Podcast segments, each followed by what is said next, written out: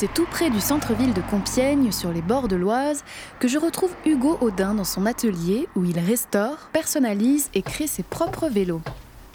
Ah oui, mais il y en a combien là? Ah ouais, bah, il y en a beaucoup. La base de ma passion, c'est restaurer des vélos anciens. Moi, c'est assez ciblé, c'est-à-dire c'est années 70-80, et c'est des vélos de compétition. Donc c'est typiquement des vélos qui couraient, euh, par exemple, le Tour de France dans les années 70-80. Et voilà, je fais de... bon, ça me prend beaucoup de temps à, d'une part trouver, à d'autre part restaurer, parce que c'est, euh, c'est assez prisé. Enfin, ça devient de plus en plus prisé. Et, euh, et d'autre part, trouver les pièces d'origine à un prix raisonnable, euh, c'est encore plus compliqué. Qui les achète? Euh, des collectionneurs, des passionnés. Qui roulent pas en fait avec? Si, si, il y, a des, il y, a- y a les deux en fait. Il y a, y a des collectionneurs qui roulent avec, il y a des collectionneurs qui ne roulent pas avec. Qui ne roulent pas avec. Il y a des personnes aussi qui ne sont pas forcément collectionneuses, mais qui sont, qui amatrices de vélo vintage et qui, euh, ça, se fait de plus en plus, qui participent à des courses, euh, courses des randonnées vélo vintage. C'est pas très connu en France, mais ça, s'est créé en Italie justement. C'est des courses euh, où en fait le cahier des charges, c'est d'avoir des vélos années 80, voire avant. En fait, la spécificité de ces vélos, c'est que les vitesses sont au cadre. C'est-à-dire que les vitesses, enfin, il y a des petites manettes qui sont accrochées sur le cadre. C'est des vélos en acier. Enfin, la plupart acier. C'était le début des, vélos, des cadres en aluminium, mais la plupart sont en acier. Et, euh, ça se répand de plus en plus. Il y en a quelques-unes de ces courses en France. Euh, mais c'est très peu connu en France. Et, euh, et j'ai quelques clients. Bah, notamment, il y avait un client suisse et un client anglais qui m'ont acheté des vélos pour, euh, pour euh, courir ces courses-là. Là, je suis, en train, je suis en train de bosser sur un vélo italien, j'y suis depuis euh, fin 2020. Donc le temps que je trouve le cadre, j'avais trouvé le cadre, je l'ai envoyé pour peinture à l'artisan. J'ai dû aller le rechercher parce que l'artisan n'envoyait pas de colis postal. Donc j'ai dû faire un aller-retour en Italie. Mais le cadre, ça m'a pris un petit peu de temps, mais c'est surtout trouver les pièces. Et, c'est un vélo, enfin vu que le cadre est neuf, je voulais des pièces dans un très bon état. Et c'est des pièces, en fait, elles- plus le temps passe et plus elles sont recherchées. Enfin, les pièces en bon état. Parce que c'est en fait la marque, c'est la Campa- c'est Campagnolo, la marque de- des pièces du vélo, et c'est de plus en plus prisé. Il y a d'autres cadres. Et qui co- sont- comment on sait euh, quel cadre vaut cher, quel cadre vaut pas cher? Ça se tient à quoi? Ah, Au Ça matériel? se tient. À l'époque, c'était des cadres acier, donc l'acier c'est assez lourd. Et pour euh, alléger le, le tube, ils amincissaient le tube aux endroits où il n'y avait pas de- d'effort qui était exercé par le tube. C'est-à-dire qu'en fait, au centre, là, ils sont amincis par rapport au point de, au point de jonction. Et du coup, ça permettait de gagner en poids. Et plus euh, le modèle était haut de gamme, plus le tu- le tube était aminci. Et du coup, plus le tube était léger. Même si la passion d'Hugo reste la création de vélos anciens, ces quelques commandes ne lui permettent pas de vivre. Il répare aussi des vélos plus classiques. C'est un between, c'est ça? Between Decathlon électrique qui marche plus. Il faut que je diagnostique la panne. Premier truc que je fais, c'est le diagnostic du vélo. Parce que euh, souvent le client euh, me dit Ah, j'ai un problème au freinage, j'ai un problème machin. Euh, c'est très bien, mais je fais toujours un diagnostic complet parce qu'il peut passer à côté de, de certaines choses. Vous qui utilisez le vélo tous les jours, qu'est-ce que vous pensez des pistes cyclables à Compiègne? Moi, je trouve que personnellement, la, la ville est un peu, euh, entre guillemets, en retard euh, dans le- dans le- dans l'aménagement de, sa, de sa voirie, dans, le, dans, dans- dans ce qui est proposé. Donc ça ça encourage pas forcément euh, l'utilisateur lambda à prendre son vélo. Il y a des endroits dangereux. Moi, je fais tout à vélo, donc je les connais. Je, les connais. Et par exemple, aller à Jo, à la zone industrielle de Jo, à vélo, c'est mission impossible. Aller en zone euh, de Mercière, ils ont mis des aménagements, mais, euh, mais euh, enfin, concrètement, la voie cyclable, elle va sur le trottoir.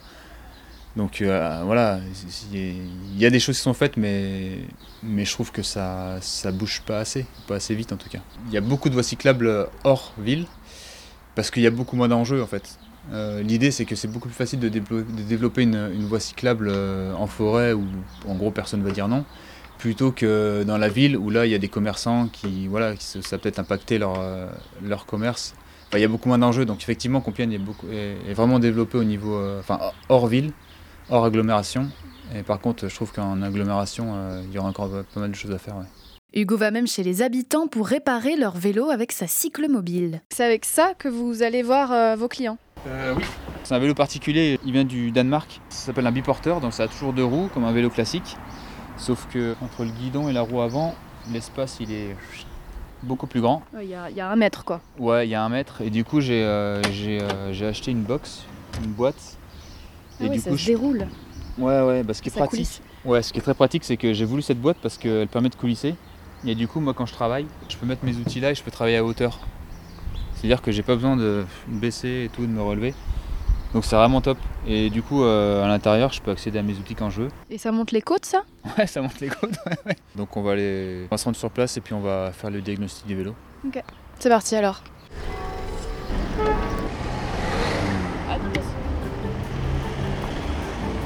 Bon, c'est là où on voit que euh, c'est pas très aménagé pour les vélos. Après 10 minutes de route, on arrive chez la cliente dans le quartier de Bellicard. Quand on partait de bon matin, quand on partait sur les chemins, à bicyclette. Bonjour madame. Bonjour. Comment vous avez connu euh, son Alors, entreprise bah, je suis en brocante et un dame il va parler du monsieur. Donc vous avez été le voir au marché de Compiègne. Ouais, je suis partie samedi pour ça. Comme j'ai pas de voiture, on a parti déjà voir. Comme il m'a dit on fait domicile, c'est la même chose. J'étais contente, hein, c'est bien. J'espère que c'est pas cher. c'est ça ce que je veux. Après 5 minutes de révision sur les deux vélos, 60 euros les deux. 60 euros les deux. Pas moi. Ouais, ouais, non, mais après, euh, après moi je m'y retrouve pas.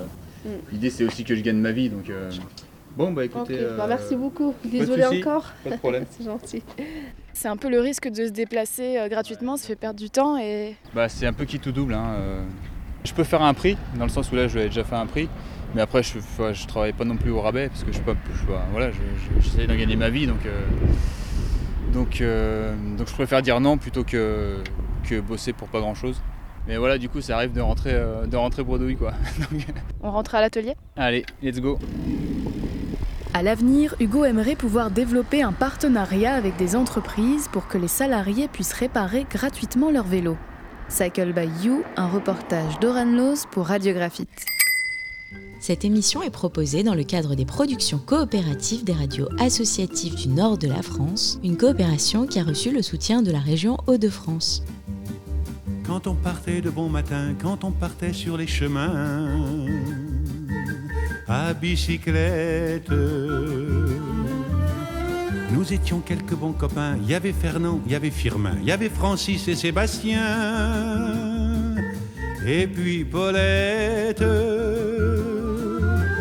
On était tous amoureux d'elle, on se sentait pousser les ailes à bicyclette.